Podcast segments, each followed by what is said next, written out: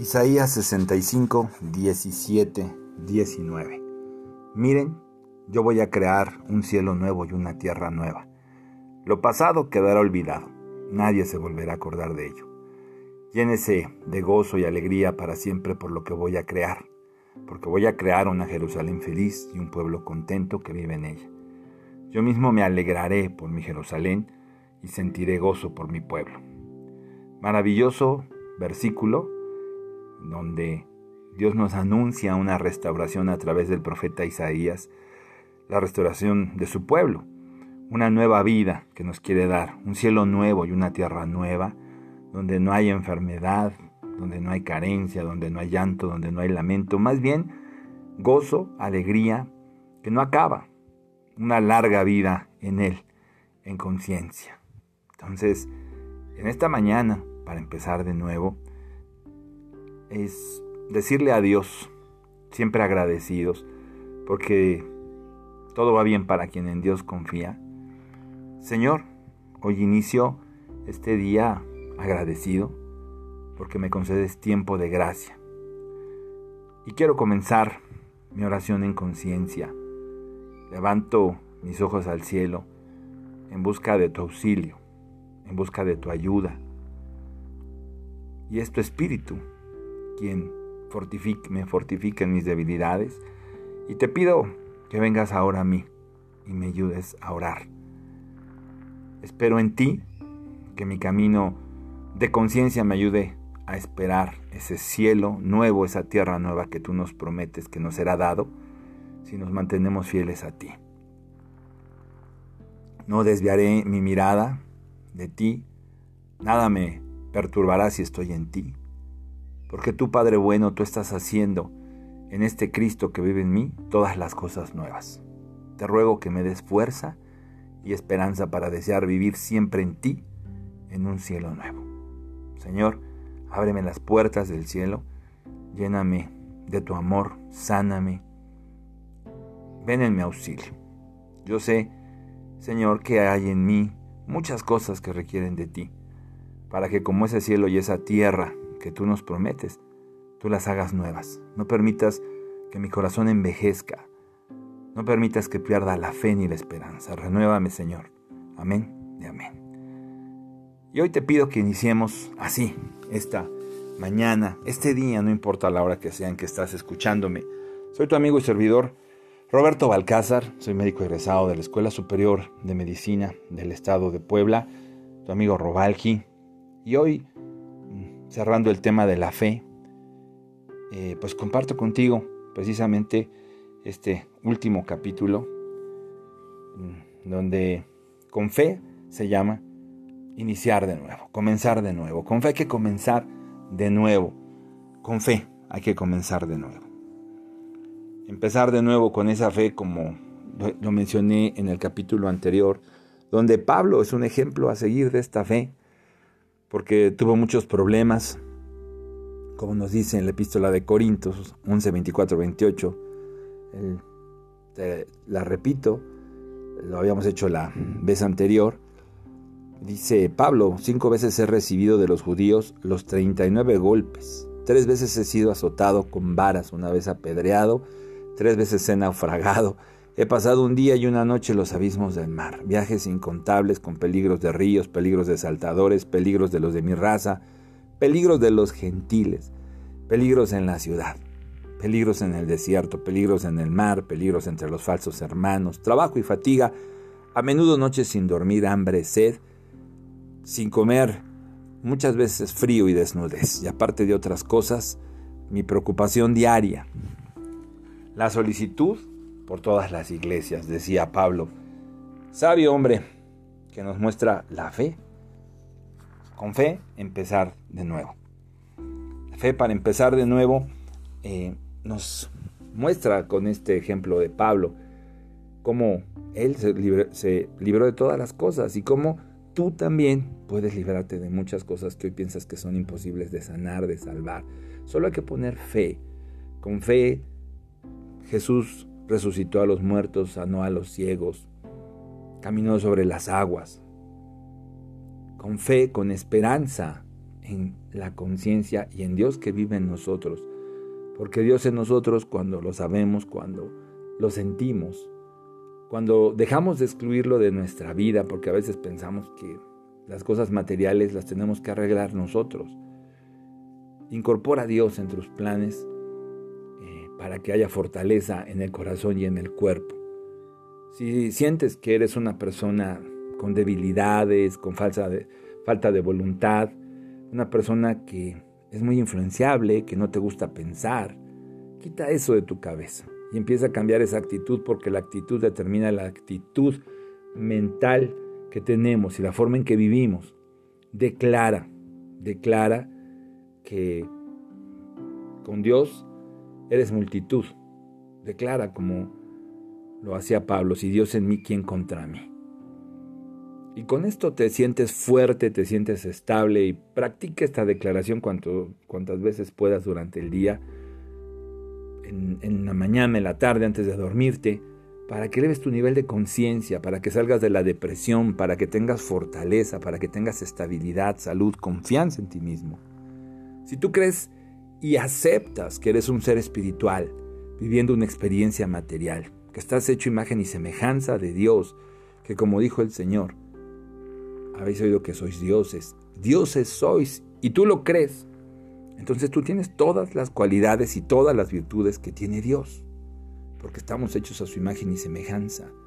Dentro de ti existen todas esas cosas maravillosas, y si no las has vivido, si no las has experimentado, es porque no las has metabolizado, porque no las has aceptado. En conciencia, no. Así es que tienes que declararlo en voz alta. Yo soy Él, Él es yo. Yo soy amor, sabiduría, salud, prosperidad, abundancia, vida, poder. Dios en mí trae paz, fortaleza y perfección a mi vida. Grábate esto, repítelo, decláralo, fórjate el hábito de decirlo a todas horas. Y vas a ver, te lo puedo asegurar, como en un tiempo muy, muy, muy corto, ya no vas a ser la misma persona. Vas a pensar y vas a ver a las personas y a las cosas diferentes. Es el principio de tu entrada a la conciencia, es el pase al reino de los cielos, del cual nos hablaba el maestro de maestros, el médico de médicos, el maestro Jesús. Y cuando alcanzamos ese nivel de conciencia, vivimos la química de esa conciencia, la bioquímica de esa conciencia. Y entonces estamos saturados de, de esa esencia espiritual y somos nuevos, somos nuevos precisamente. Empieza a ver una verdadera cercanía a Dios, empezamos a hacer un canal a través del cual el Padre en mí hace todas las cosas, como decía el Maestro. Recuerda, la fe es conciencia, no confusión. La fe es comprensión. Por eso le dijo Salomón, a Dios dale este tu siervo un corazón comprensivo. Fe es comprensión. Entonces, si a través de los siglos, a través de los siglos y a través de todas las eras, se ha hablado de la fe. Pero hasta que, antes que llegara Él, se hablaba de la fe. Después que llegó Él, la fe se practicó. Entonces, fe en Dios, ¿verdad? Es, es lo que hace diferentes todas las cosas. La idea de que la fe tiene que ver solamente con una religión es una equivocación. La fe es una facultad, una facultad que viene ya, nada más que no nos incluyeron el instructivo para usarla, pero es una facultad de la mente y del espíritu, que puede tener la más alta expresión en una persona de conciencia de acuerdo a su actitud. Una actitud consciente. Una actitud consciente es una actitud espiritual, no es una actitud fanática. Entonces, el hombre de conciencia tiene fe. Fe en lo que Dios le dio, fe en sus habilidades para alcanzar lo que busca, fe en Dios. Eso le genera un estado de confianza en sí mismo, eso le genera una buena autoestima, eso lo, lo mantiene inquebrantable para todas las cosas que pueda alcanzar. Y esa fe origina que ese poder que viene ya dentro de él del resultado que él está buscando. De repente hay personas que dicen a mí no me salen las cosas. El día que repartieron estrellas no me tocó. Creo que en vez de nacer con estrella nací estrellado. Entonces no creas esas cosas, ¿verdad? No pienses que Dios le contesta a uno y a otros. No. No es porque Dios ame más a unos que a otros. Es porque Dios ama a todos, a todos los seres humanos. Hay seres más cercanos a Él, porque hay seres más cercanos a su realidad y a la conciencia, que son los que reciben los resultados. No porque sean los preferidos. No por lo que ellos creen, sino por su creencia. Entonces la fe es simplemente una confirmación, una materialización acerca de lo que ves, acerca de la realidad.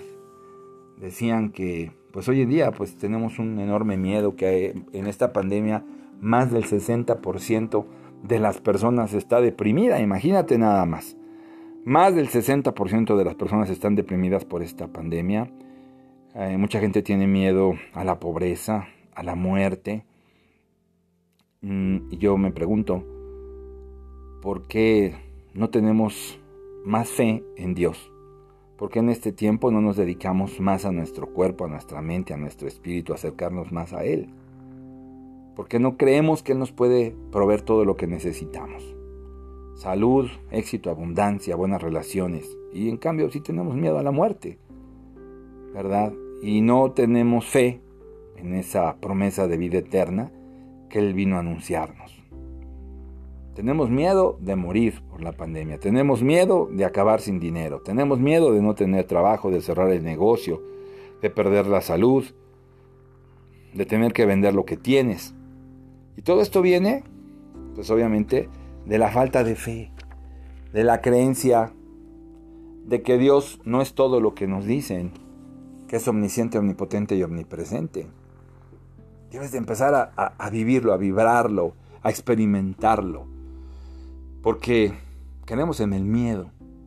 Y el miedo es realmente lo que produce la enfermedad, el miedo es lo que produce la carencia, el miedo es lo que produce el fracaso. Y es fe, pero al revés. Fe mal usada. Fe en la creencia, te lo decía en otro podcast, de dos poderes en lugar de uno. En que hay un poder opuesto a Dios. Y eso no es real. Cuando la fe está basada en la conciencia, en la comprensión, en el conocimiento, sabemos que no hay nada que temer.